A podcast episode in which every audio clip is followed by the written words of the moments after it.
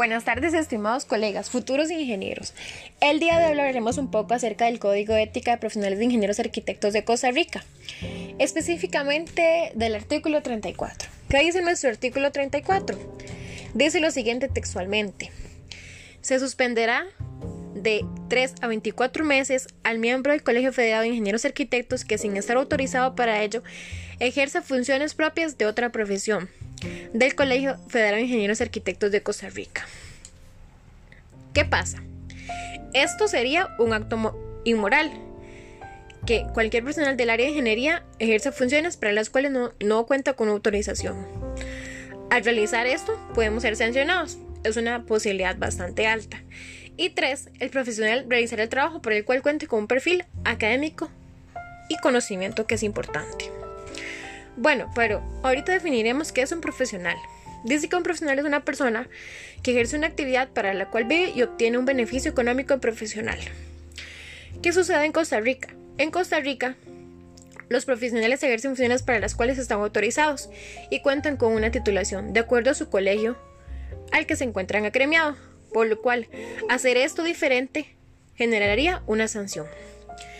En Costa Rica, el desempeño de una profesión está sometido a una estructura del Estado. ¿Qué quiere decir esto? Que el Estado de Costa Rica espera que como futuros profesionales ejerzamos de manera correcta, eficaz y eficiente nuestros servicios a terceras personas. Por lo que hacerlo de manera incorrecta podría generarnos ciertos problemas y además podría considerarse como un acto inmoral.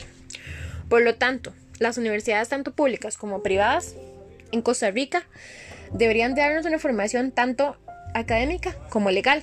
En la parte legal aprendemos cuál es lo ético que debemos trabajar. Por ejemplo, el Código de Ética, el artículo 34, el Código Penal de Costa Rica, el artículo 41, en el cual habla de la profesionalidad. ¿Qué habla el artículo 41?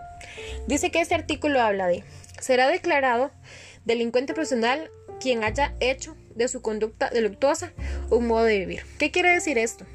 Que muchas veces como profesionales ejercemos funciones para las cuales no estamos autorizados y nos convertimos en ingenieros o en ingenieras empíricas de otra profesión, lo cual podría haber, verse afectado a terceras personas que realmente están capacitadas para este campo o están autorizadas por el colegio.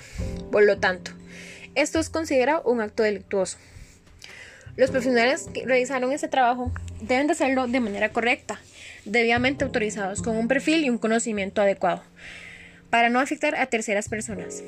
En conclusión, un profesional es una persona que tiene un alto grado de moralidad, que ejerce para lo que está autorizado y posee un conocimiento, una habilidad y una destreza correcta. Esto aplicado desde la ética moral.